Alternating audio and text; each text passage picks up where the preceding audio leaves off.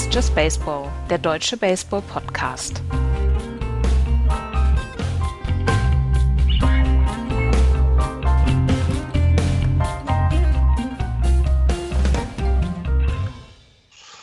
Corey Kluber holt seinen 100. Karrierewin. Die San Francisco Giants sind seit 1872 zum ersten Mal an der Spitze der National League West und in der National League East hat niemand einen positiven Rekord. Hallo zu Just Baseball, liebe Freunde des gepflegten Rückschlagspiels. Hallo Andreas. Hallo. Hallo Florian. Einen wunderschönen. Es war schon wieder eine aufregende Woche. Und für dich ganz besonders, oder Florian? Ich, ich, das, das Schlimme ist, es gibt jetzt ständig so Tweets wie Mannschaften, die am 30.04. auf Platz 1 waren, haben danach zu 85 Prozent die Playoffs erreicht. Und ich fühle mich jetzt, ich kann plötzlich was verlieren. Und das ist so ungewohnt die letzten Jahre gewesen. Man muss sich da erstmal, also man muss sich ja das Gewinnen erstmal wieder gewöhnen. Und? Nee. Wie fühlt es sich an? Wie fühlt man sich? Ich habe ich hab so eine Angst vor diesen Dodgers. Die werden einfach alles übermarmeln und dann auch noch, dann sind ja die Padres eben auch, auch so stark. Ähm, ich habe echt Angst, das zu verlieren, aber eigentlich weiß ich, dass ich es verlieren werde. Also es ist so ganz merkwürdiges, komisches Gefühl. Ich bin total glücklich. Ich bin total stolz auf die Jungs, die das da machen. Äh, Gerade das Pitching hat sich ja nun erwiesen, ähm, dass das, was da zusammengewürfelt wurde, äh, tatsächlich ähm, alles übertrifft, was man sich vorher vorgestellt hat. Die Offensive ist immer noch nicht so gut, aber das ist eben dann nicht so schlimm. Ne? Wenn du ein gutes Pitching hast, dann kann das mal, ähm, dann kann das mal äh, äh das auf, äh, aufwiegen. Ne? Das ist, also ich ich bin gerade wahnsinnig stolz und äh, ja, äh, habe schon quasi die, äh, den Urlaub gebucht für Oktober Baseball, damit ich nach, nach Amerika rüberfliege. Die drei äh, Top-Starting-Pitcher bei den San Francisco Giants, alle unter bzw. gleich zweier ERA. Alex Wood 1,5, ähm, Kevin Gussmann 2,04 und Anthony Di Scalfi wie heißt das? Schiafani. Sclafani. Äh, einen glatten Zweier äh, ERA. Und äh, das ist tatsächlich etwas, was man so wahrscheinlich gar nicht hätte erwarten können. Äh, Im Durchschnitt aller Pitches 3,0. Das ist äh, das zweitbeste Pitching in der gesamten MLB mit einem WIP von 1,10 und einem Betting Against von 2,08. Das ist schon einigermaßen beeindruckend, Andreas. Es ist sehr beeindruckend, wenn du dann noch, noch Johnny Cueto hast, der hat auch einen 1,8er ERA in 20 ja. Innings, ähm, dann hast du wirklich Shutdown-Pitching. Und was Florian gerade eben gesagt hat, das Hitting oder die Offensive ist korreliert im Moment überhaupt noch nicht mit dieser, mit dieser Pitching-Performance. Also sie brauchen im Moment fantastische Pitching-Leistungen. Das haben sie bekommen von Pitchern, die von denen man es vielleicht auch nicht so in dieser Form erwartet. Disclafani war wahrscheinlich von Anfang an so als Ace eingeplant. Kevin Gossman ist jemand, der endlich gesund ist. Ähm, das haben wir ja dann auch in den letzten Jahren häufiger erlebt, dass Gossman, wenn er gesund war, dass er wirklich gute Leistungen bringen kann. Er war halt nur leider nicht gesund und Johnny Cueto hat so ein bisschen eine Bounceback-Saison mit in seinem inzwischen schon biblischen Alter und deswegen das ist im Moment ist es ähm, transportierbar, weil sie halt dieses unglaubliche Pitching durch, durch die komplette Bank haben. Aber irgendwann muss das Hitting dahinterherkommen. Und das ist im Moment etwas, wenn man sich die Starter anguckt, der San Francisco Giants, da hakt es noch bei sehr vielen Positionen. Evan Longoria hat einen okayen, eine okay Offensive bislang und Buster Posey in seinen dann doch eher 18 und seltenen Einsätzen ist sehr, sehr gut offensiv. Aber ansonsten hinkt das doch so sehr hinterher von Leuten, die jeden Tag spielen. Austin Slater, Mike Jastrzemski, Brandon Belt, Brandon Crawford. Das ist alles offensiv noch nicht so richtig gut. Und sie bekommen es im Moment Mike durch das Pitching. hat den, den besten Betting Average bei den Giants. Ja, mit 2,15. 2,15. Na, wir hatten das, wir haben äh, sieben Runs gegen irgendein Team diese Woche, haben wir sieben oder acht Runs gescored, relativ deutlich gewonnen. Und Zweimal ein, diese Woche, dreimal diese Woche. Und, und bei dem Spiel nicht einen einzigen Extra Base Hit. Diese sieben Runs sind komplett alle durch Singles oder was auch immer zustande gekommen. Also das zeigt eben, dass, äh, ja, genau wie ihr gesagt habt, das klickt noch nicht und das wird natürlich dann auch das wieder relativieren, was, was wir jetzt die letzten äh, Wochen an Positiven hatten. Stabilisiert sich das Pitching, wird es eben weiterhin schwer sein, gegen die Giants zu gewinnen. Also das kann man dann schon so sagen, denn äh, derzeit kriegen wir nur 3,2 Runs gegen uns äh, im Schnitt. Das ist MLB-weit das Beste. Also hätte ich, auch, ich hätte nie gedacht, dass ich sowas mal sage, aber Ähm, tatsächlich sind die Yankees danach mit 3,4 und dann die Padres und Dodgers mit 3,6 Runs against. Das ist schon pro Spiel. Also du musst nicht so viele Runs scoren, sagen wir mal, um Spiele dann als Giants zu gewinnen. Und äh, ja, also ähm, es wird sich aber nivellieren, denke ich mal. Ne? Du kannst nicht über das gesamte Jahr eine mediokre Offensive ziehen, durchziehen und dann noch irgendwie um einen Playoff-Platz mitspielen. Das, äh, das wird sich dann noch wieder einrücken. Ähm, aber, und das haben, haben die letzten Serien auch gezeigt, auch gerade gegen die Padres, du kannst eben die etablierten Clubs ärgern. Wir haben jetzt, glaube ich, diese Woche eine Serie gegen die Dodgers oder nächste Woche, ich bin jetzt nicht hundertprozentig richtig, äh, äh hundertprozentig sicher, äh, jetzt erstmal gegen die Rockies. Ähm, und ich glaube, die haben auch keinen Bock jetzt gegen die, gegen die Giants zu spielen, weil das eben dann doch anstrengender ist, als man sich vielleicht vorher, vorher gedacht hat. Guck mal, jetzt haben wir die Rockies, dann die Padres, wann kamen denn die Dodgers? Die Dodgers Später kommen. kommt Texas, stimmt, Pittsburgh, stimmt, Cincinnati. stimmt. Die Dodgers Die kommen kommen erst Ende Mai, 22. bis 23. Mai ähm, zu Hause. Äh, das wird dann nochmal ein. Spielt ja eine vier, nee, eine Drei-Spiele-Serie gegen die Dodgers. Ja, und dann sind wir zweimal in Arizona und dann viermal wieder bei den Dodgers. Also du hast dann innerhalb kürzester Zeit, hast du den Maßstab einmal gegen dich. Und ich glaube, das wird dann schon einiges äh, zurechtrücken. Ähm, es ist halt so, in dieser, in dieser engen Division musst du halt Erster, äh, musst du halt Erster oder Zweiter werden, äh, um die Playoffs zu kommen. Und ich glaube, im Moment, wie es in der gesamten National League ausreicht, kommt eben der zweite äh, Wildcard-Platz aus der National League West. Und ich also ich, das, das impliziert ja so viel mehr auch noch. Ne? Man hatte vorher gedacht, was ist denn in der Offseason gewesen? War das genug, was man an Verpflichtungen getätigt hat? Ähm, jetzt stehst du vielleicht irgendwann in zwei Monaten immer noch mit einem sehr guten Rekord da und bist im Wildcard-Rennen. Was machst du dann? Also wie fängst, wie gehst du damit weiter um?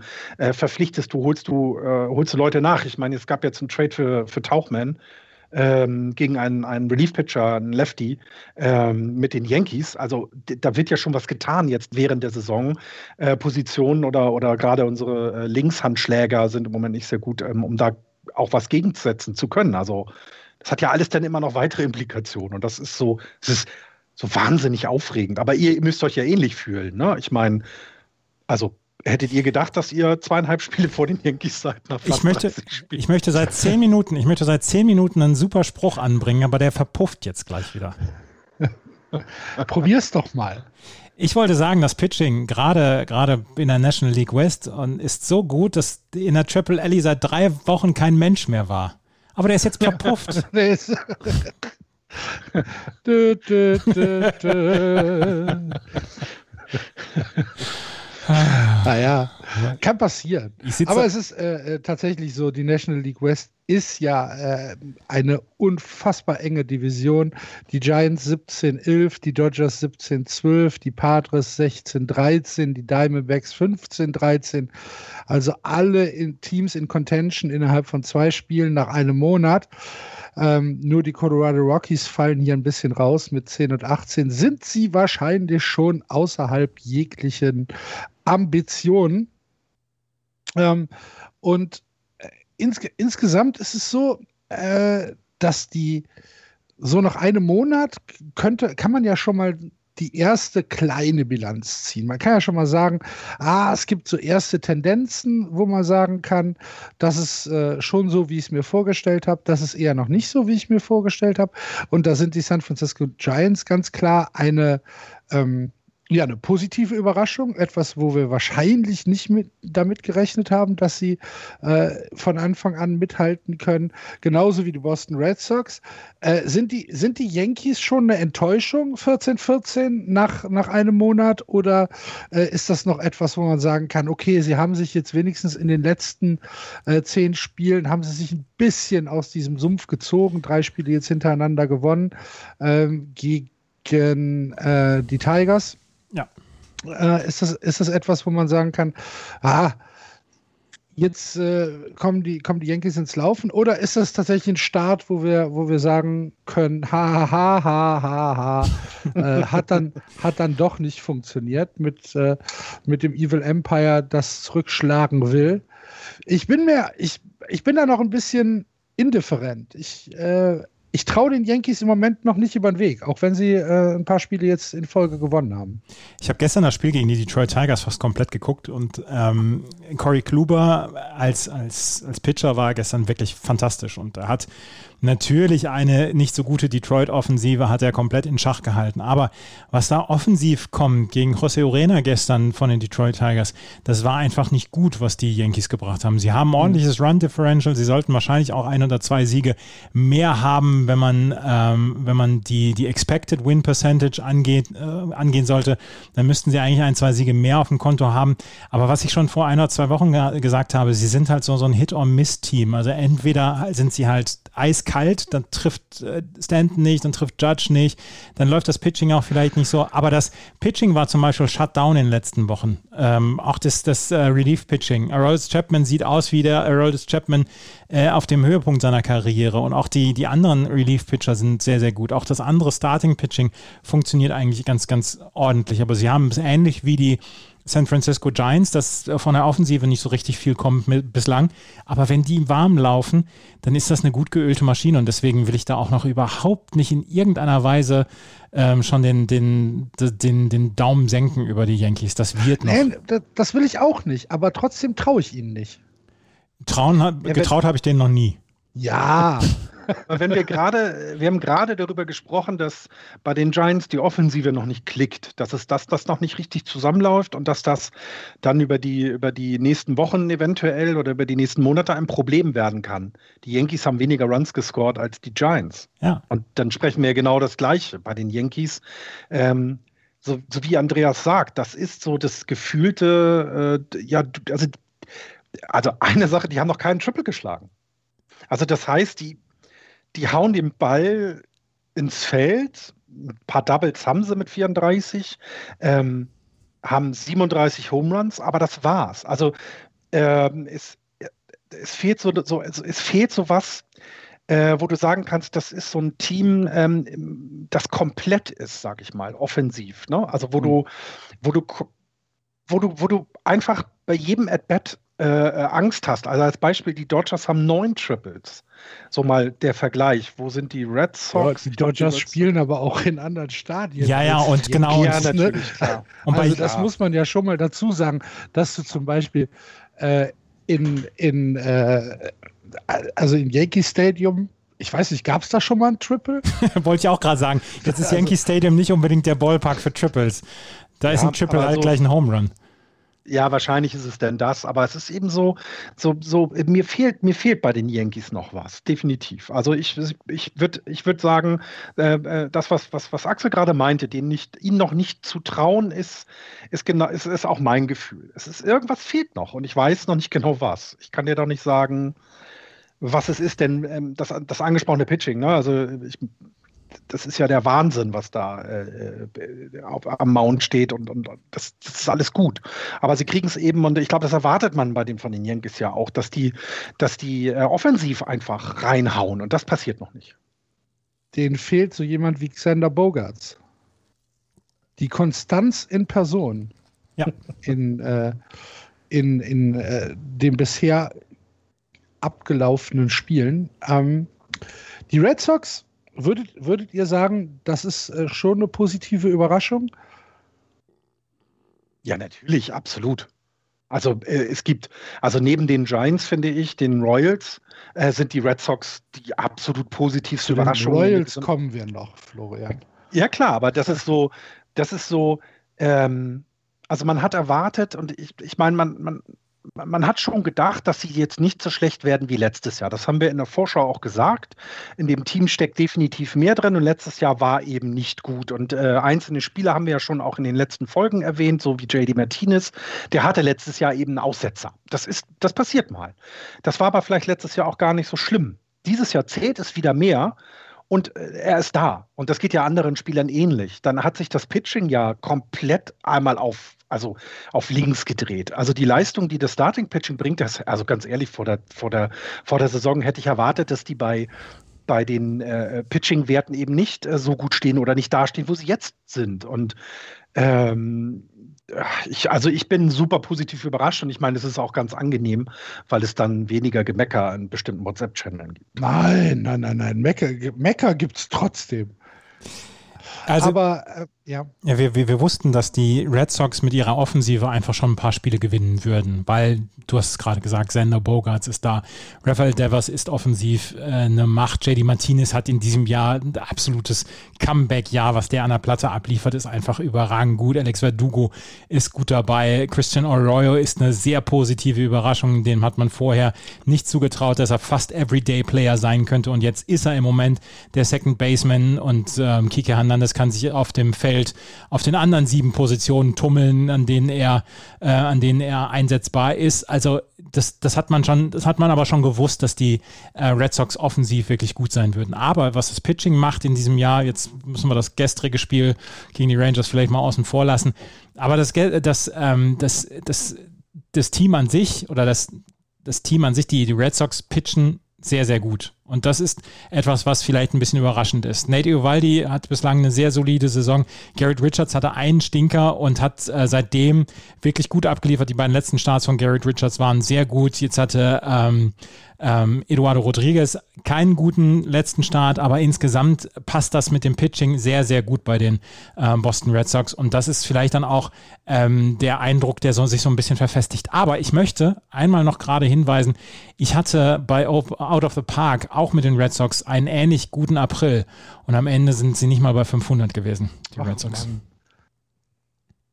Naja, das ist, ich glaube, diese Euphorie, die wir gerade beide haben ähm, für unsere Teams, ist immer noch so ein, also man, man traut ja dann doch dem ganzen Grad nicht so sehr, weil man vorher sich auch überlegt hat, okay, wir können vielleicht ein bisschen mithalten, wir werden vielleicht sogar 500, äh, eine 500er Saison spielen, eine ausgeglichene Saison spielen und ähm, ich, vielleicht ist diese Angst äh, immanent die ganze Saison über und äh, sollte dann nachher die Red Sox und die Giants in die Playoffs kommen, dann reiben wir uns einfach glücklich die Augen und freuen uns. Ja, nicht nur die Augen. Wir hatten, wir hatten vor ein paar Wochen äh, eine, eine Hörerfrage zu den Texas Rangers. Und jetzt, äh, ich, also ich muss zugeben, die Rangers sind jetzt äh, keine Mannschaft, die ich täglich in voller Länge verfolge.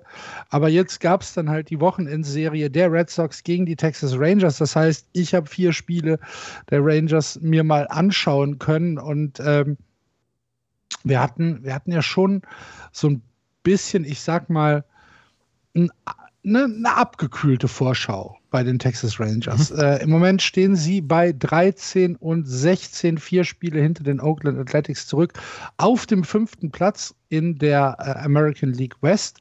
Allerdings Allerdings, das, was ich jetzt von ihnen gesehen habe, ähm, das war nicht so schlecht. Und vor allen Dingen, äh, Asaya Kina Falefa, der Shortstop der Texas Rangers, da habe ich äh, schon zweimal hingeguckt und habe mir gedacht, oh, ja, vielleicht wird aus dem mal was. ähm, habt ihr äh, bei, den, bei den Texas Rangers, gibt es da etwas, wo man sagen kann, da müssen unsere Hörer mal äh, drauf schauen. Das ist äh, interessant für die Zukunft, wenn auch nicht vielleicht für dieses Jahr, aber gibt es hier etwas, wo man, wo man das Augenmerk drauf legen muss? Weil ich finde es relativ schwierig, wenn man sich jetzt die Mannschaft aufteilt in äh, Starting Pitching, Relief Pitching, Infield, Outfield. Da habe ich jetzt, da habe ich jetzt keinen keine Präferenz, wo ich sagen kann, boah, guckt euch mal das Outfield an oder guckt euch mal das Relief-Pitching der Texas Rangers an.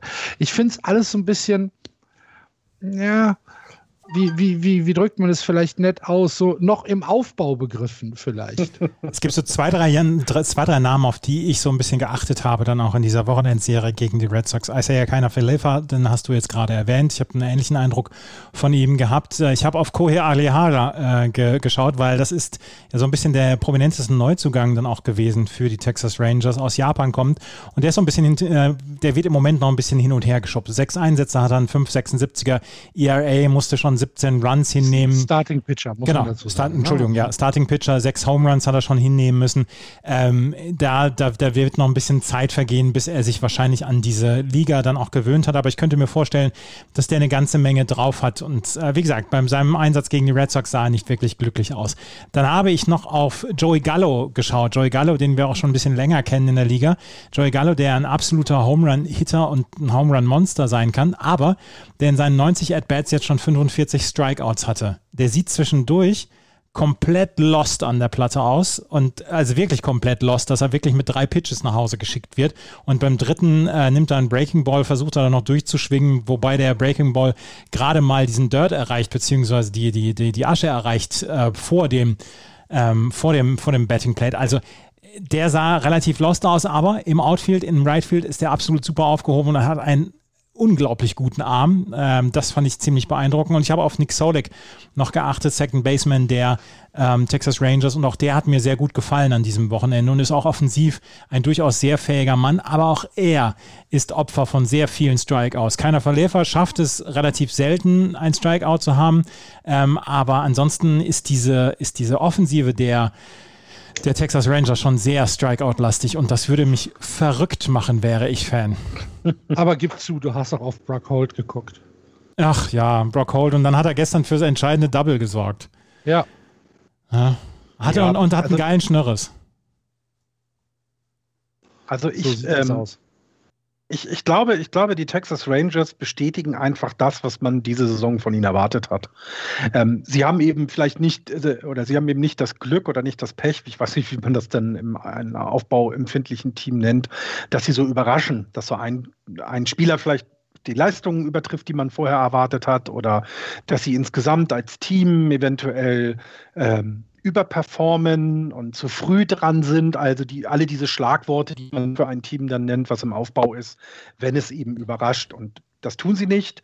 Sie bestätigen das, was man erwartet hat.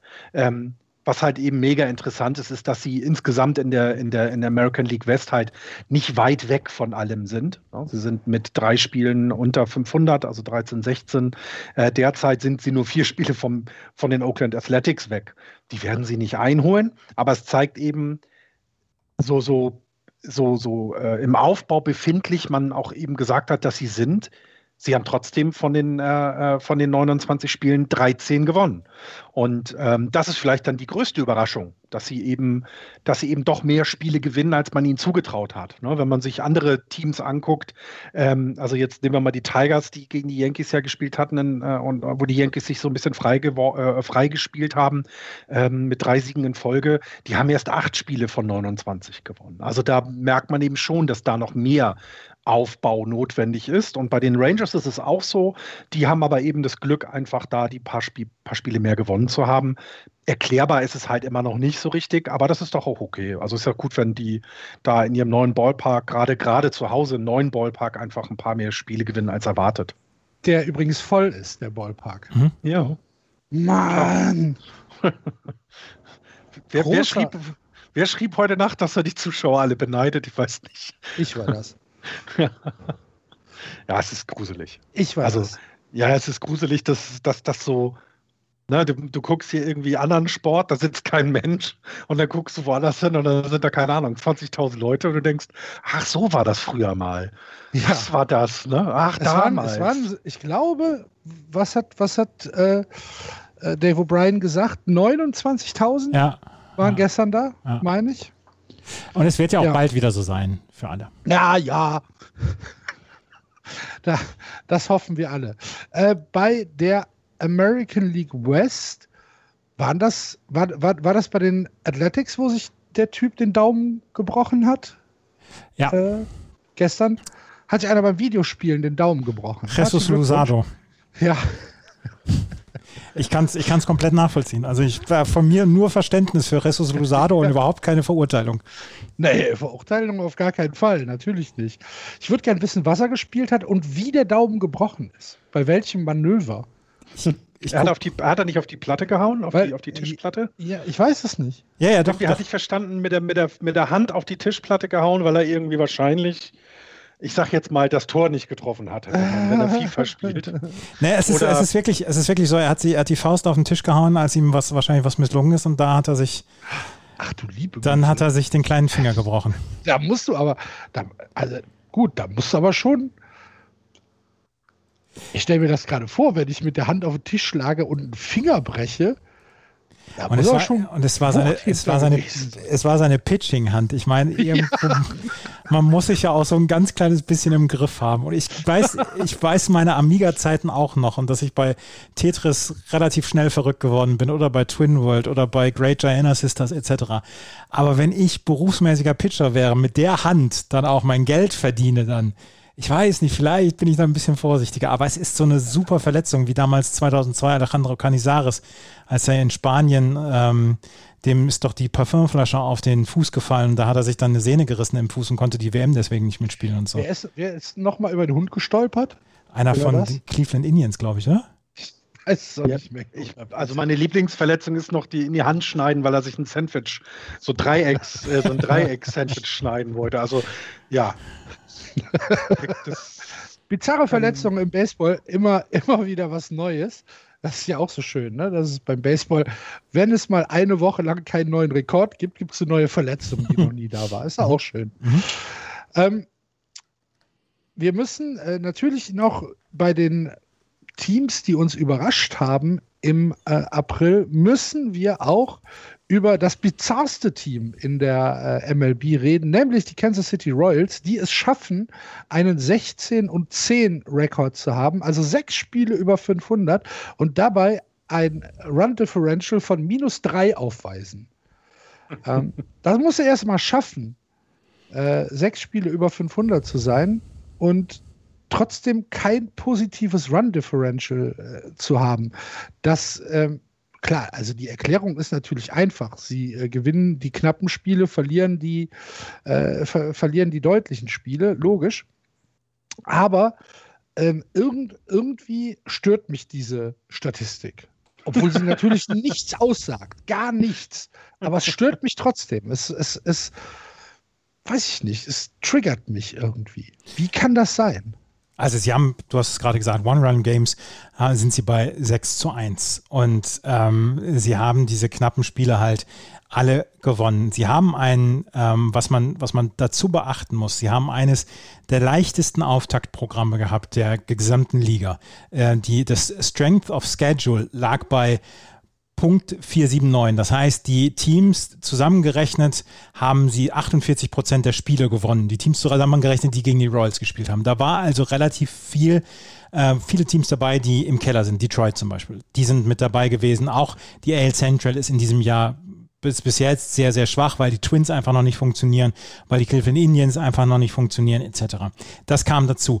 Ähm, dann haben sie ähm, die Expected Winning Percentage war dann ähm, war eigentlich bei 52,7 Prozent. Eigentlich hätten sie gar nicht so viele Spiele gewinnen dürfen. Das ist ein, da ist ein bisschen Glück dann mit dabei. Das deutet auch darauf hin, dass das hier nicht substanziell ist, beziehungsweise dass das nicht durchziehbar ist bis ans Ende des, äh, der, von September. Das, das kriegen wir einfach so nicht hin. Wenn er sechs Monate Glück wird nicht passieren im Baseball. Sechs Monate Glück gibt es einfach nicht. Ähm, was sie unglaublich gut schaffen, ist in den späten Innings zu treffen. Sie haben einen Betting Average von von 3,81 in den Innings 7 bis 9. Das ist der Wahnsinn. In diesen Innings 7 bis 9 gibt, ist der normale Betting Average in der Liga, ligaweit, bei 1,56 und sie treffen mit, 1, äh, mit 3,81 in diesen Innings 7 bis 9. Das ist Wahnsinn. Das ist wirklich eine, eine unglaubliche Diskrepanz, die sie haben. Ansonsten normalisiert sich das alles, aber sie sind, was, was die Amerikaner oder Engländer sagen, sie sind unglaublich klatsch. Und das ist ernsthaft, das ist richtig, richtig stark. Ähm, Sie haben Carlos Santana, der richtig stark spielt. Sie haben Hunter Dozier, Jorge Soler ähm, haben, haben super gespielt. Sie haben Andrew Benintendi, der jetzt in den letzten Wochen sehr starke Leistungen vollbracht hat. Ähm, sie haben noch nicht diese Unterstützung vom Pitching bekommen, deswegen kriegen sie dann zwischendurch auch nochmal Blowout-Niederlagen hin. Aber dieser erste Monat ist, tja, ich möchte nicht Ja, sagen, also, ein Unfall, äh, aber äh, er ist, er ist, er ist glaube ich, ja, nicht so durchziehbar. Ja, und dann hast du mit Danny Duffy äh, eben Starting Pitcher, der äh, derzeit auf dem 0,6er ERA reitet. Das heißt, wenn er auf dem Mount steht, geht man davon, kann man davon ausgehen, dass sie das Spiel gewinnen werden, auch mit weniger Runs Vorsprung, als sie es vielleicht bei anderen Pitchern machen müssen. Also so ein, zwei gute Statistiken bei dem Pitching haben sie auch. Ähm, ich bin aber da voll und ganz äh, deiner Meinung. Das hat auch etwas mit Glück zu tun. Ähm, aber ich finde, ich finde das, was, was Axel häufig äh, sagt, dass wenn du dass wenn du gut in die Saison startest, dass dann, dann triffst du eben den Ball doch mal an einen Punkt oder in, in, einem tiefen Inning, wo du sonst vielleicht daneben geschlagen hättest, weil du so ein, weil, ja, weil sein, dein, dein Selbstbewusstsein äh, dich da stärkt und dir dieses Vertrauen gibt in, dein, in deinen Schlag. Und ich, ich finde, so ein Team wie die Royals, da sieht man sowas ganz genau, was, was so ein guter Start mit einem Team machen kann. Ne? Wenn, wenn man jetzt mal das, vergleicht, wie andere Teams in die Saison gestartet sind und wie schwer sie da wieder rauskommen. Nehmen wir mal die Yankees, die jetzt eine Serie gegen das schlechteste Team in der American League oder in der ganzen MLB brauchten, um ja, wieder was Positives mitzunehmen. Und hier ist es genau andersrum. Die Royals sind gut drauf, die, die treffen, die haben nun Verpflichtungen vor der Saison gemacht mit Salvador Perez, dem Catcher, wo wir ja gesagt haben, ah, Mensch, ist das jetzt, ne, du bist im Umbruch und jetzt gibst du jemanden so einen langen Vertrag. Ne, der, der ist eine Bank hinter der Platte sowieso, aber auch offensiv ist er eben dabei und hilft den, den Royals Spiele zu gewinnen. Also das ist schon, da, da, zeigt sich immer mal wieder, Baseball ist eben mehr als nur Statistik, ne? sondern es ist manchmal einfach auch das, das Vertrauen in die eigenen Stärken. Klingt total bescheuert, aber Manchmal ist es so einfach. Stört mich trotzdem. Es ist, ich glaube, ich glaube, dass die ähm, Kansas City Royals in diesem Jahr eine Rolle spielen können in dieser ne, äh, American League Central. Es liegt aber einzig und allein an der Schwäche der Mid-Teams. Die Chicago ja. White Sox werden höchstwahrscheinlich die Division jetzt gewinnen. Davon gehe ich jetzt äh, persönlich im Moment mal aus. Die Minnesota Twins wären eigentlich das Team to beat, aber die hatten jetzt einen katastrophalen Start. Trotzdem, die werden auch noch besser werden. Aber ich könnte mir vorstellen, dass die Kansas City Royals dann am Ende um Platz 3 mitkämpfen und vielleicht auch eine ganze lange Zeit dann um den zweiten Wildcard-Platz mitspielen. Also das ist nicht komplett substanzlos, das möchte ich nicht sagen, aber es ist halt, ist halt auch ein bisschen auf Glück basierend, beziehungsweise sie sind halt, äh, das ist das Glück des Tüchtigen. Äh, ich, ich finde, das ist einigermaßen vergleichbar mit zum Beispiel den Red Sox. Ähm, von, der, von der Möglichkeit, um die Wildcard-Plätze mitzuspielen. Ich glaube, die, die Red Sox haben die bessere Offensive, aber ja, ich könnte mir vorstellen, dass sie ungefähr am Ende ähm, miteinander streiten um den zweiten Wildcard-Platz oder um Kann einen Wildcard-Platz. Gibt es denn aus äh, der MLB, es muss ja, oder wir können ja auch noch mal in die National League gucken, gibt es denn noch ein Team, wo wir sagen, hm, das hat aber einen besseren April gehabt, als wir uns das vorgestellt haben? Die Milwaukee Brewers vielleicht? Es gibt Leute, die sich auf den ersten Platz getippt haben in der Division. Deswegen kann ich jetzt nicht sagen, dass das mich überrascht. Aber der Start 17-11 äh, ist, schon, ähm, ist schon bemerkenswert. Also ähm, diese, auch da die Division, die Central Division ist, ist, also sowieso, wir haben ja auch jetzt für diese Sendung von einem Hörer die Frage bekommen, woher kommt das eigentlich, dass das alles derzeit so ausgeglichen ist? Ne? Wir haben kein Team, was irgendwie ganz deutlich voranschreitet. Wir haben die Eastern Division in der National League, die East Division, äh, wo es nicht ein Team gibt, was einen positiven Rekord hat. Ähm, wir haben eben ganz, ganz viele enge Divisionen und nur wenige Teams, die komplett abstinken, also die ganz, ganz weit weg sind. Jetzt nehmen wir mal die, die Tigers dann mit den erst acht gewonnenen Spielen. Also das, äh, ich glaube, dieses Jahr haben viele Teams viel richtig gemacht. Ähm, sie haben eben nicht sich komplett aufgegeben, sondern an ein, zwei Stellen sich so verstärkt, dass, in, dass du jeden Tag dich anstrengen musst, gegen diese Teams zu gewinnen. Und das finde ich sehr erstaunlich, denn also auch so eine Serie wie die Rays gegen die Orioles sich anzugucken, die schenken sich nichts. Also die Orioles geben sich nicht auf oder ähm, äh, haben so viele schlechte Spieler beisammen, dass einfach nicht zustande kommt, sondern nein, selbst dort sind, ist man nur zwei Spiele von, von, von einem äh, ausgeglichenen Rekord entfernt. Und das, ich finde, ich, ich, ich weiß nicht, woher das kommt, dass es dieses Jahr so anders ist, aber es scheint in der Offseason einfach bei vielen Teams viel richtig gemacht worden zu sein. Ja, die Brewers ähm, hatten jetzt eine Serie gegen die Dodgers wo sie in den ersten beiden Spielen jeweils nur einen Run abgegeben haben. Also sie haben die Serie 3-1 gewonnen und haben die Dodgers zweimal auf einen Run gehalten. Äh, das fand ich schon einigermaßen bemerkenswert. Und 17 und 11, ah, das ist ein guter Start. Das ist äh, etwas, also ich habe es ihnen so nicht zugetraut. es liegt aber vielleicht auch hier, wie in der American League Central, ein bisschen an den Gegnern. Ja, wobei ich, ja, natürlich, es liegt auch an den Gegnern und man kann ja dann, wenn das so ausgeglichen ist, kann man ja mal zwei, äh, zwei Betrachtungsweisen wählen. Man kann einmal sagen, es sind alle nicht gut. Ich würde aber vielleicht ja, das hier sag sagen. ich ja nicht, dass alle nee. nicht gut sind, aber es ist so ein bisschen eine, In eine Inkonstanz in, äh, in den beiden Central-Divisionen. Da sind ähm, drei von vier, drei von fünf Mannschaften in beiden Divisionen, wo ich sagen kann, okay, die werden jetzt schon nichts mehr mit der äh, mit dem mit dem Ausgang äh, der Division zu tun haben. Da bin ich felsenfest von überzeugt. Das ist in der in der American League sind es die Indians, äh, die Tigers und wahrscheinlich die Twins. Auch wenn das ein bisschen enger ist als in der National League. Und in der National League sind es äh, die, äh, die Pirates und die Cubs. Ah, vielleicht gehe ich auf zwei, nicht auf drei. Gut.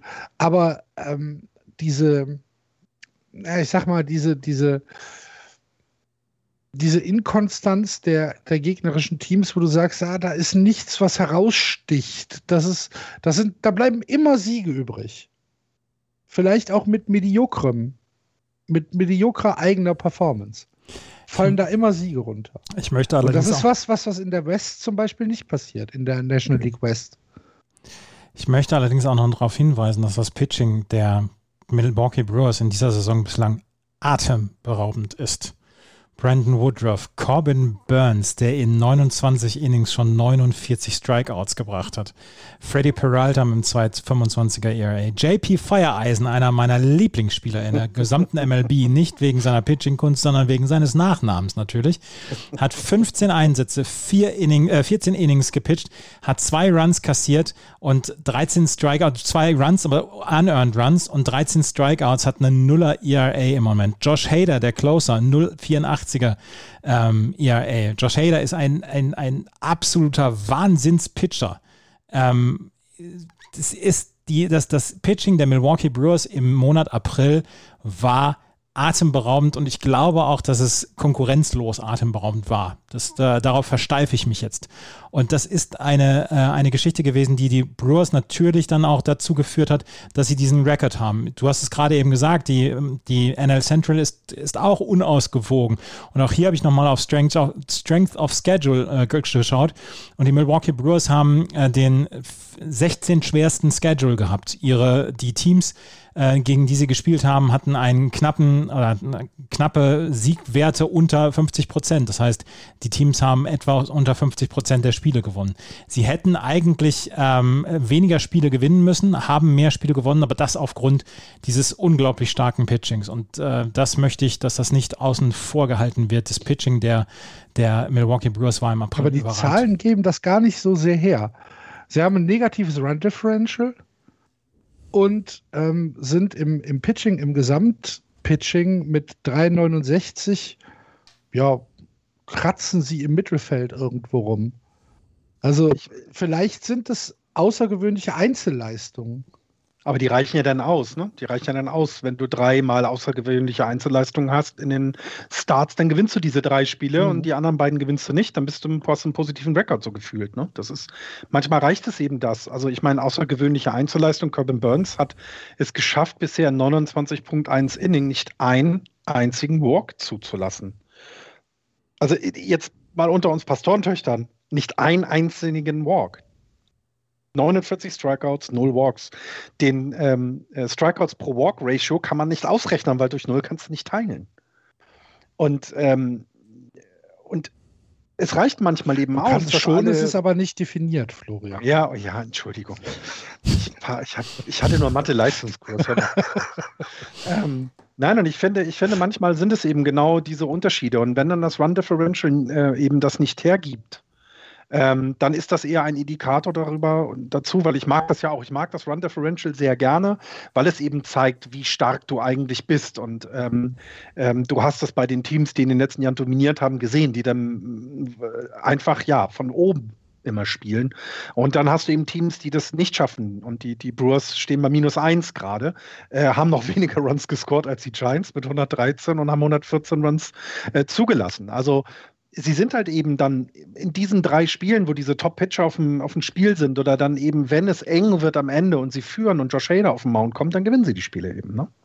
Das ist dann der Unterschied. Und manchmal reicht das aus, um ja jetzt bei 17-11 zu stehen. Äh, in einer, in einer, wie du selber sagst, mediokren Central, klar. Ähm, aber ja, das ist ja denen, ich glaube auch, das ist denen relativ egal. Klar ist das denen egal. Es soll ihnen auch egal sein, um Gottes Willen. Ähm, ich versuche nur für mich Erklärungen zu finden. Das ist, ist nicht immer einfach. Aber gut. Ähm, wir haben aber natürlich auch ein paar Teams, wo wir sagen müssen, hm, das ist vielleicht nicht so optimal gelaufen, der Start.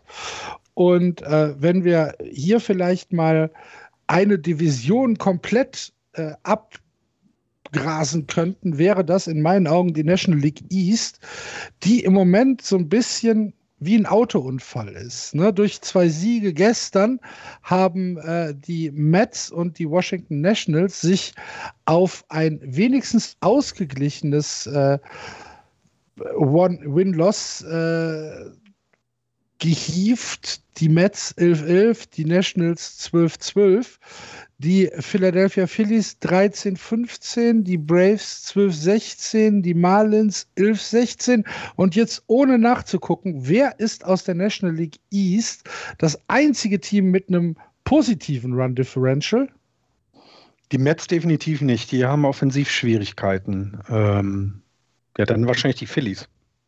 Andreas, was sagst du? Ich habe es nachgeguckt. Ach so. Es sind die Marlins. Was? die, die, 11, die 11 und 16 stehen, die haben plus 4. Der Rest ist alles negativ. Und diese, diese Division ist im Moment, es gibt ja dieses, diesen wunderschön, diese wunderschöne Phrase underwhelming. Und äh, wenn ich da in der Wikipedia ein Symbolbild äh, einsetzen müsste, dann wäre das im Moment die äh, National League East ganz merkwürdige Division. Spannend würde ich vielleicht noch definieren, weil jeder die Chance hat, sie zu gewinnen. Aber es ist noch nicht das, was wir uns erhofft hatten. Also die Spannung haben wir uns erhofft. Äh, wir wussten, dass es schwierig wird, diese Division zu gewinnen, weil alle so ausgeglichen gut schienen in der Vorschau. Aber wenn ich dann eben auf die Braves gucke mit 12, 16, dann gucke ich da hin und denke mir, irgendwas passt noch nicht. Und woran liegt das denn bitte? Oder wenn ich eben auch die Phillies anschaue oder die Nationals, die ja nun, ja, also die ja schon dafür standen, dieses Jahr anzugreifen, aber es, es wirkt noch nicht so richtig. Ne? Und, und bei, dem, bei den Mets, jetzt der Stotterstart, jetzt sind sie bei äh, einem ausgeglichenen Rekord, haben gerade mal 71 Runs gescored. Gut, sie haben auch erst 22 Spiele, hatten ja ein paar äh, Spiele durch die Covid-19-Ausfälle, äh, äh, äh, die sie dann, die jetzt dann ja irgendwann nachgeholt werden, aber es wirkt noch nicht so. Diese Division, genau, die, die wirkt noch nicht so, als wenn sie ihre Versprechungen einhalten wird. Kannst du uns sagen, woran es liegt, Andreas? Nicht so richtig. Also, was mich enttäuscht bislang, ich habe bislang noch nicht so drauf geguckt und habe gedacht, oh, das ist ja völlig überraschend. Ich hab, wir haben von vornherein gesagt, dass die Division relativ ausgeglichen sein wird. Florian hat es gerade angesprochen. Wir haben auch ein paar Covid-related Fälle gehabt, wo wir sagen, dass die Washington Nationals und die New York Mets halt einen verspäteten Start in die Saison hatten. Das müssen wir dann auch noch mit dazu fügen. Auch deswegen, die Minnesota Twins haben zum Beispiel auch einen Katastrophenstart, weil sie zwischendurch eine Woche lang auf Schlüsselspieler dann auch verzichten mussten. Ähm, aber bei den, äh, die einzige Mannschaft, die mich wirklich, wirklich enttäuscht gerade aus dieser ähm, National League East, das sind die Atlanta Braves, weil die kriegen noch, so gar keinen Zugriff zu diesem ähm, zu, dieser, zu dieser kompletten Saison bislang. Und das wundert mich und das äh, wundert mich, warum, woran das liegt. Jetzt haben sie gegen Toronto wieder verloren und stehen gar nicht gut da. Und wenn man sich die, ähm, die Statistiken in der Offensive anguckt, wir haben natürlich Ronald Acuna, der äh, unglaublich ist, aber er wird überhaupt nicht unterstützt. Der Einzige, der ihn unterstützen kann, ist Austin Riley, der Third Baseman. Ansonsten hast du in der Offensive halt gar nichts, was bei den äh, bei den Atlanta Braves funktioniert. Und sie sollten eigentlich besser funktionieren mit Marcel Osuna, mit Freddie Freeman ja vor allen Dingen auch, mit Ozzy Albies, mit Travis Dano. Sie sollten besser funktionieren und deswegen glaube ich auch, dass das dann wird. Sie haben halt wirklich einen Katastrophenstart in diese Saison gehabt.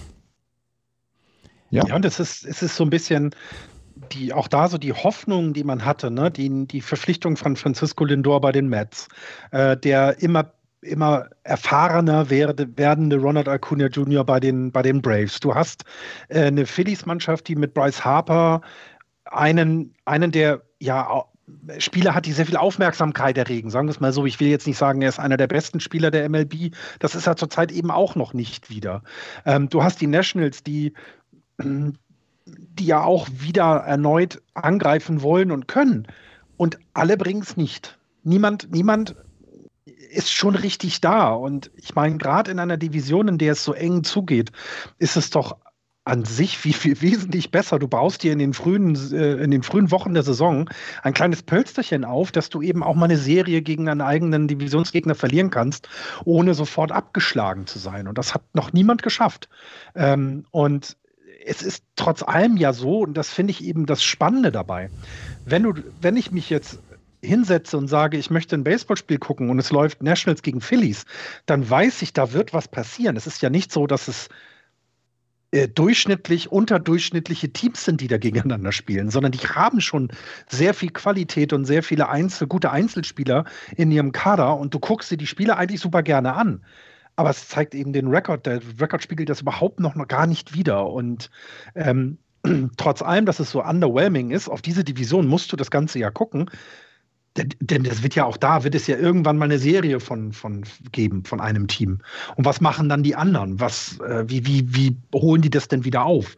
Und also es ist mediocre, aber irgendwie trotzdem gut anzusehen. Ja, Autounfall, wie Axel sagte. Jetzt gab es gestern Abend ein Spiel zwischen den Mets und den Phillies. Habt ihr das gesehen mit, äh, mit, dem, mit dem VAR? Ähm, das nee, war vorgestern das Spiel. Ich habe es nicht gesehen. Also das, das äh, was unser Hörer gefragt hat, äh, wo wir das Double Play bewerten sollten, das war vorgestern. Die Serie ja, nee, gab es halt. Das meine ich nicht. Ich meine, Achso, das, nee, das gestern habe ich nicht gesehen, nein. Achso, mit dem Home Run. Aber gut, äh, bewerte mal das Double Play. Der Hörer hatte danach gefragt. Gerne. Also es war im, im äh, siebten Inning der Serie zwischen, also am, am Samstag zwischen den Phillies und den Mets. Es gab ein Double Play, Runner und First. Es gab einen Groundball Richtung Lindor. Der will eigentlich Andrew McCutcheon, der von der First Base zur Second Base laufen musste, weil Force Play war, ähm, will er taggen, aber erreicht ihn nicht. Aber er wirft dann zur First Base und Joyce war auf der First Base. Und ähm, da hat der Schiedsrichter sofort gesagt, nein, Andrew McCutcheon hat die, seinen Base Path verlassen, ist auf den Rasen gelaufen und ähm, Joyce wäre allerdings safe. Und dann gab es allerdings Diskussionen darum, es ist halt ein non-reviewable Call gewesen, diese, mhm. dieses Base Path verlassen. Und ähm, es konnte nicht gechallenged werden. Das Einzige, was gechallenged werden konnte, war dieses äh, Richtung First Base, ob der, der Runner safe war oder nicht.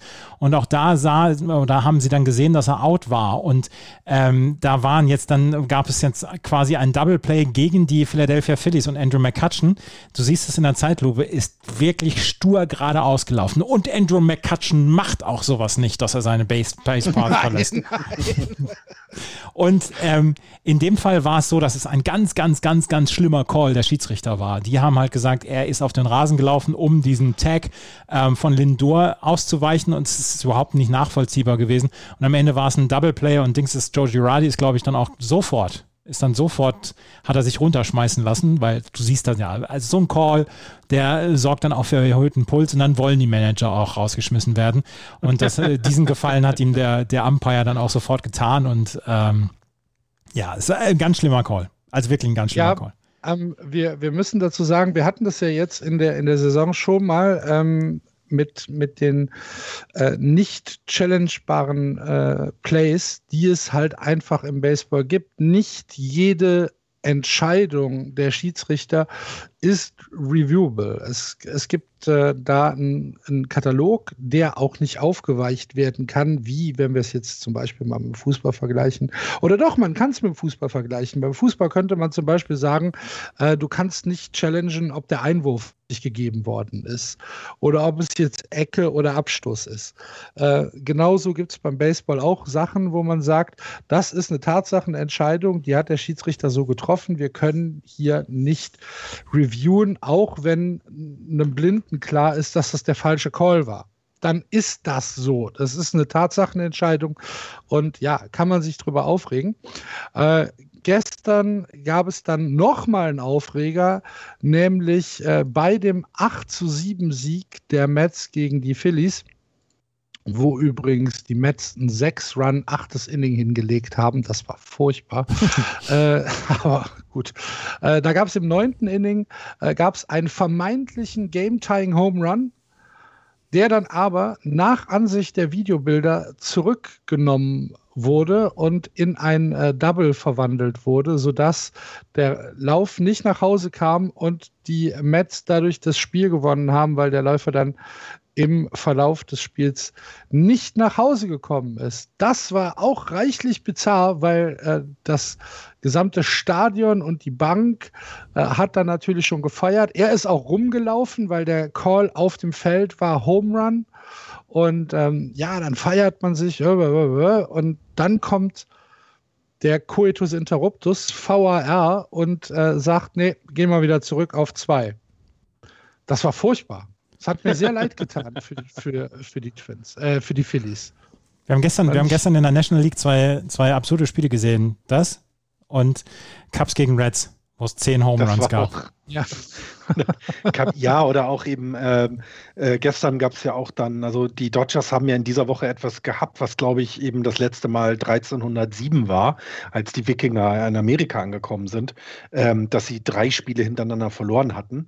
Und äh, gestern gab es dann das Spiel gegen die Brewers und da stand es nach dem Neu äh, zweiten Inning irgendwie 9-0 äh, zwei Grand Slams in den Innings jeweils, im ersten und im zweiten Inning. Und das Ganze gab es seit 1984 nicht.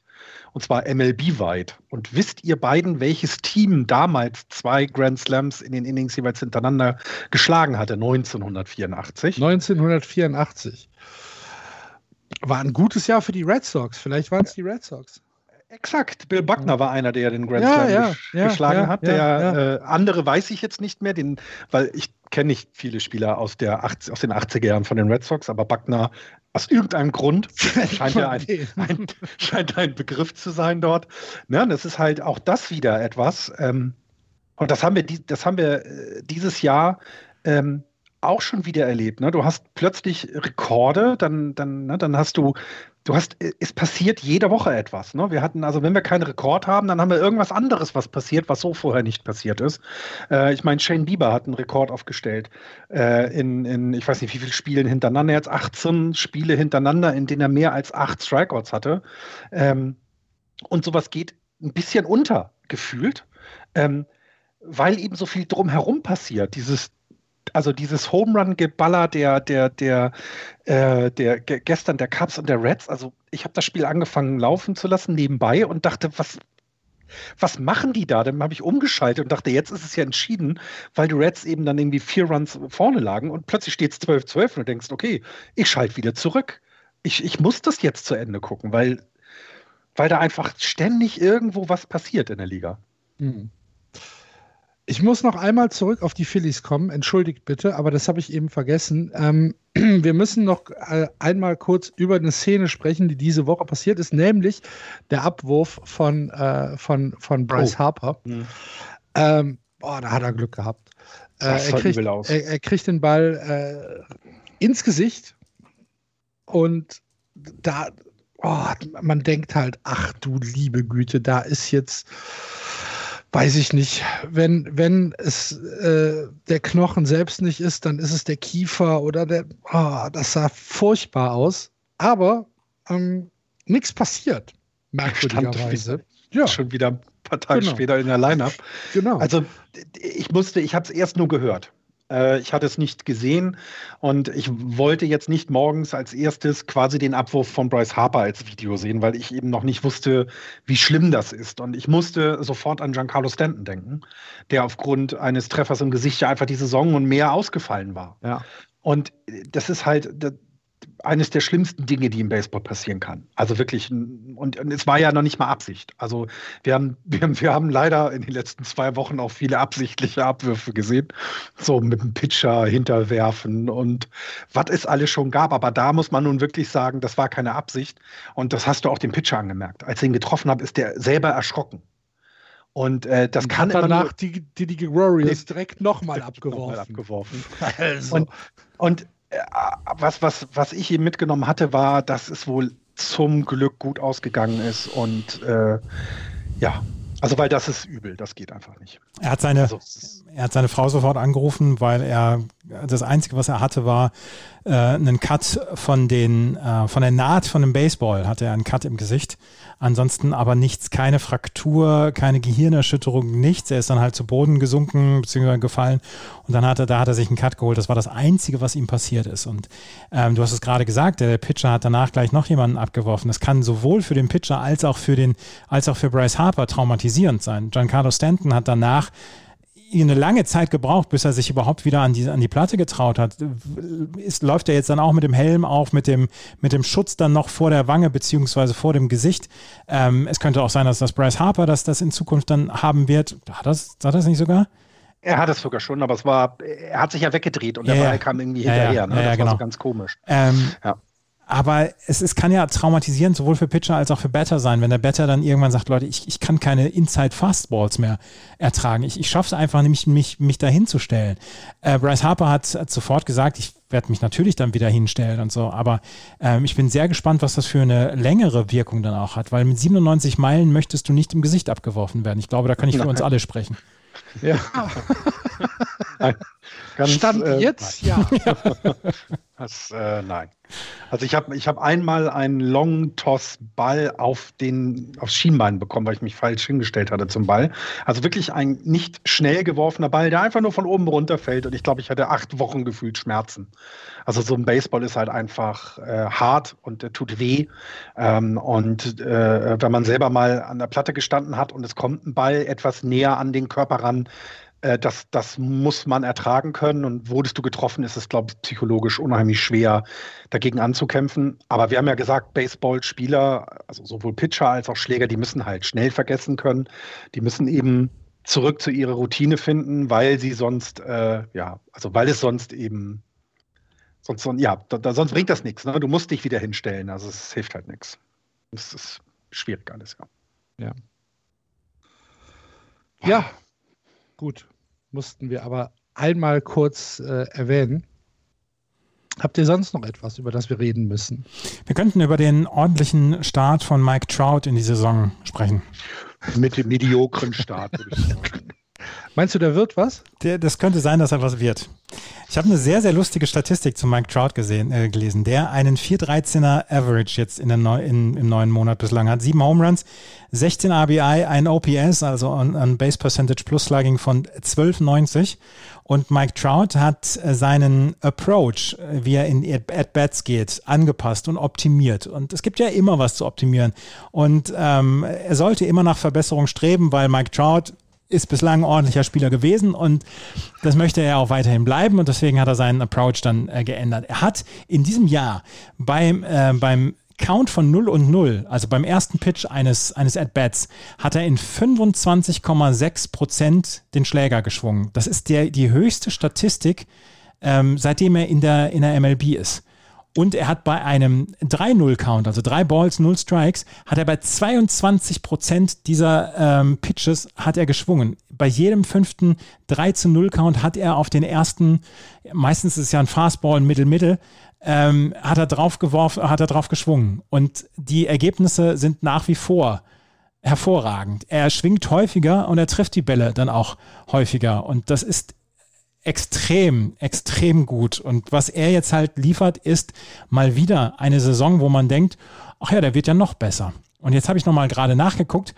Äh, Career Wins above Replacement. Er ist in seiner elften Saison und er steht jetzt schon All-Time MLB steht er auf Platz 75. Er hat gerade Paul Molitor, was Karriere Wins above Replacement ähm, angeht, hat er gerade überholt. Er hat jetzt schon wieder über zwei Wins in diesem Jahr. Er kommt jetzt an Bobby Wallace, Jim McCormick, Ozzie Smith, Luke Appling, Robin Yount, Aki Vaughan, Bruce Robinson, Dan Brothers, Joe DiMaggio kommt er wahrscheinlich diese Saison vorbei. An Joe DiMaggio, der in 13 Saisons 79 Wins above Replacement hatte, kommt Mike Trout wahrscheinlich in seinem 11. Jahr dran vorbei. Dann kommt noch Kurt Schilling, Pete Rose ist dann dabei. Die erreicht er alle dieses Jahr. Er kommt wahrscheinlich in diesem Jahr unter die Top 60 All-Time. Und das sind alles Spieler. Das sind alles Spieler, die 18, 19, 20 Saisons hatten. Ja. Ich finde es schön, dass die, dass die, äh, dass die Angels da so mitgehen und auf dem vierten Platz der Division rumdümpeln. Wie nicht ja, anders zu erwarten. Es ist, ist äh, ja, und ähm, ich meine, also so, wenn du so guckst, na, also Mike Trout MVP äh, like Season erneut wieder. Und was, was ich eben jedes Mal immer wieder erstaunlich finde, ist, dass er sich nicht ausruht, sondern wie, wie Andreas erklärt hat, ähm, er hat Dinge gemerkt, er hat Dinge gesehen, die er anpassen kann, die er verbessern kann und geht diese Dinge auch an. Und ich meine, das zahlt sich aus. Ähm, das ist schon überraschend und ich, ich weiß nicht, also Jetzt haben die Angels dieses Jahr mal ein Team zusammengestellt gehabt, wo wir ja vorher gesagt haben, sie können oben mitspielen, aber es passiert halt immer noch nicht so richtig. Ja. Andere Teams sind besser und das ist halt so ein bisschen vielleicht das Traurige an der ganzen Geschichte, ähm, dass einer der besten Spieler ja. aller Zeiten nicht beim besten Team aller Zeiten spielt. Also ne? es ist ja tatsächlich nicht so, dass die Angels jetzt aus allem raus sind. Ne? Die sind bei 13-13, 500er Rekord und äh, sind schon noch in Schlagdistanz. Aber trotzdem, sie haben halt Mike Trout im Lineup und es ist so bitter. Ich würde es ihm wirklich so gönnen. Und wenn wir, wenn wir von solchen Ausnahmeleistungen reden, dann müssen wir ja auch tatsächlich nochmal auf Jacob de Grom zu sprechen kommen. Nein, der, das ist gemein. Der wirklich wirklich eine arme Sau ist im Moment bei den Mets. Du hattest die Statistik rausgesucht, Andreas. Wie, wie war das mit, mit äh, ähm, äh, drei, muss, drei von fünf Spielen? Ja, das, das muss ich jetzt nochmal gerade nachschauen. Äh, sprecht ihr jetzt gerne nochmal darüber und ähm, ich muss, ich muss uns mal ja, nachgucken. wir, vergleichen, wir vergleichen jetzt mal andere Spieler, die so ein ERA haben. Und da musst du ja nur kurz gucken, wie viele Wins das, äh, sie dann mitnehmen. Natürlich ist das Win-Loss ist keine Statistik, die Pitcher getrieben ist, sozusagen, weil du brauchst ja dein Team. Die Earned Run Average ist eine Pitcher getriebene ähm, äh, Statistik, wo du sehen kannst, wie gut er ist. Aber wenn du eben guckst, dass du mit einem äh, 0,51er ERA in fünf Spielen 2-2 stehst und Danny Duffy, der hat einen 0,6er ERA, der steht halt bei 4-1. Also äh, dann, dann kann man sich ungefähr vorstellen, wie sich der arme Jacob de Grom fühlen muss. Ähm, du hast dann Garrett Cole gerade angesprochen, ne? also ein Top-Pitcher der Yankees, der hat einen 1,43er ERA und steht bei 4,1. Das heißt, Jacob de Grom hat, also, also es sind fast erst dreimal so gut was den ERA angeht, fast dreimal so gut wie Garrett Cole, aber hat einfach nur zwei Siege, weil die Mets nicht wollen. Jacob de Grom hat in 35 Innings, die er in fünf Spielen für die Mets gepitcht hat, ein ERA von 0,51. 0,57 Whip, also Walks and Hits per Inning pitched. Weniger als ein äh, Spieler lässt er auf Base. 59 Strikeouts in diesen 35 Innings. Drei dieser fünf Spiele haben die Mets verloren, unter anderem ein 0 zu 1 gegen die Red Sox. Das war Wahnsinn. Das war tatsächlich absoluter Wahnsinn, dieses Spiel. Auch mit dem schönen Kommentar in unserer äh, Just Baseball WhatsApp-Gruppe, dass Jacob de Grom ja anscheinend gar nicht so gut ist, wenn er einen Run gegen die Red Sox abgibt.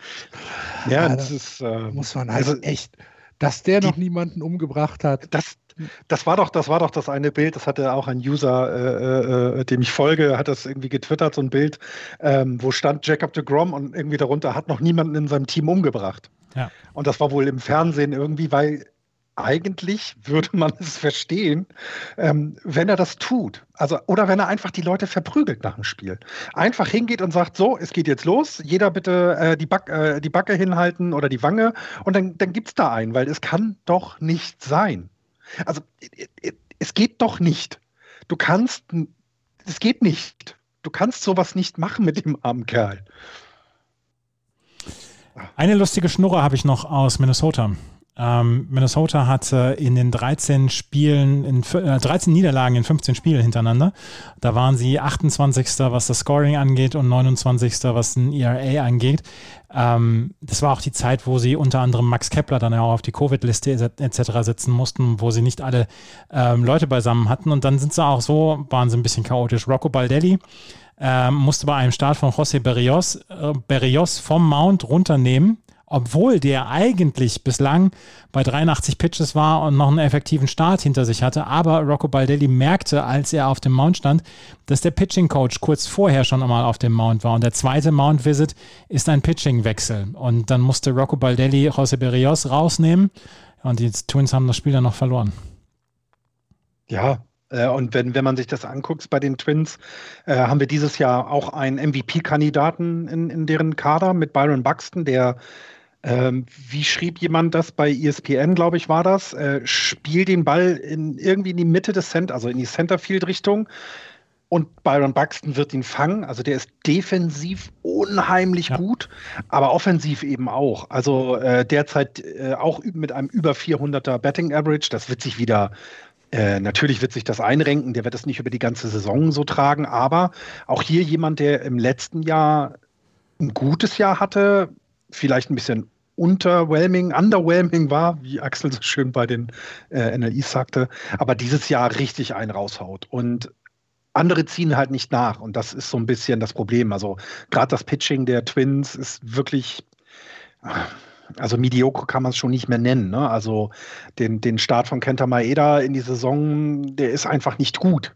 Und das ist nun mal einer der, äh, äh, der Pitcher, auf den sie sich verlassen wollten in diesem Jahr und ja auch angreifen wollten entsprechend.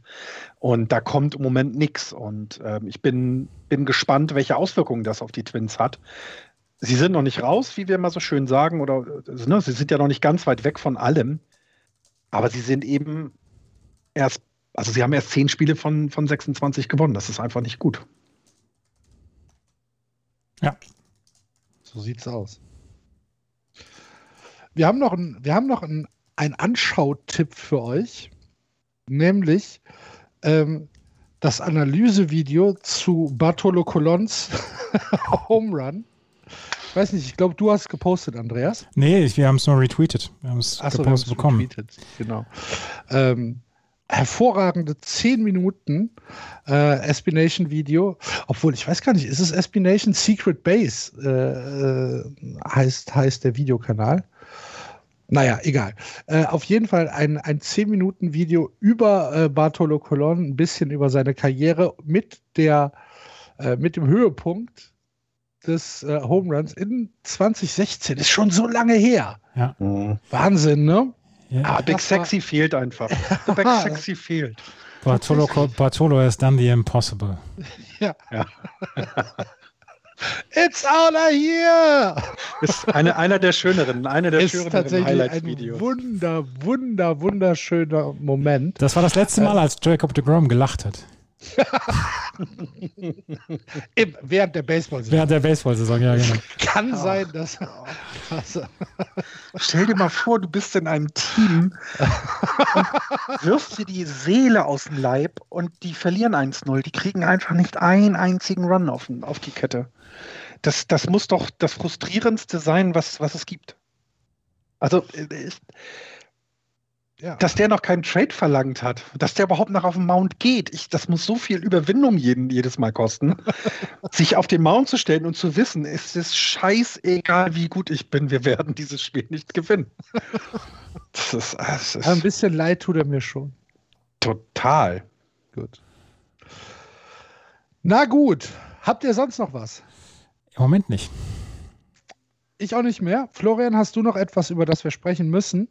Ich hatte zum Glück Shane Bieber angesprochen, weil der ja auch wieder einen Rekord äh, äh, äh, aufgestellt hatte. Aber ich glaube, sonst ähm, sind wir auch. Ich habe gesagt, dass die Dodgers dreimal hintereinander verloren haben, was wirklich, ja, wirklich sehr selten vorkommt. Wirklich sehr selten. ähm, ja.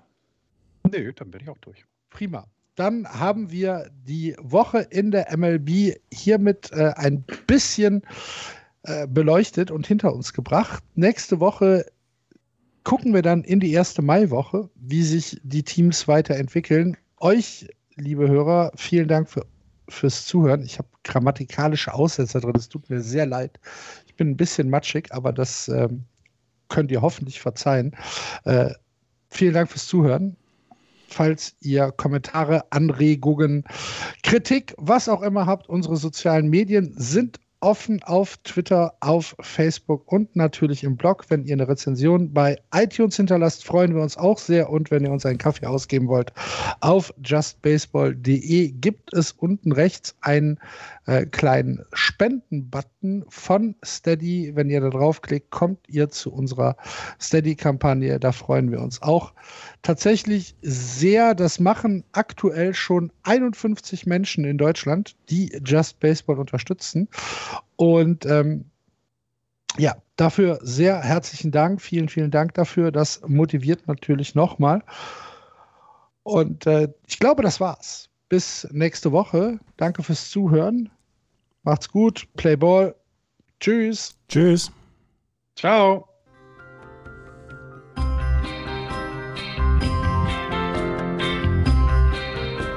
Das war Just Baseball. Ihr findet uns auf justbaseball.de, bei Facebook, bei Twitter und natürlich bei iTunes.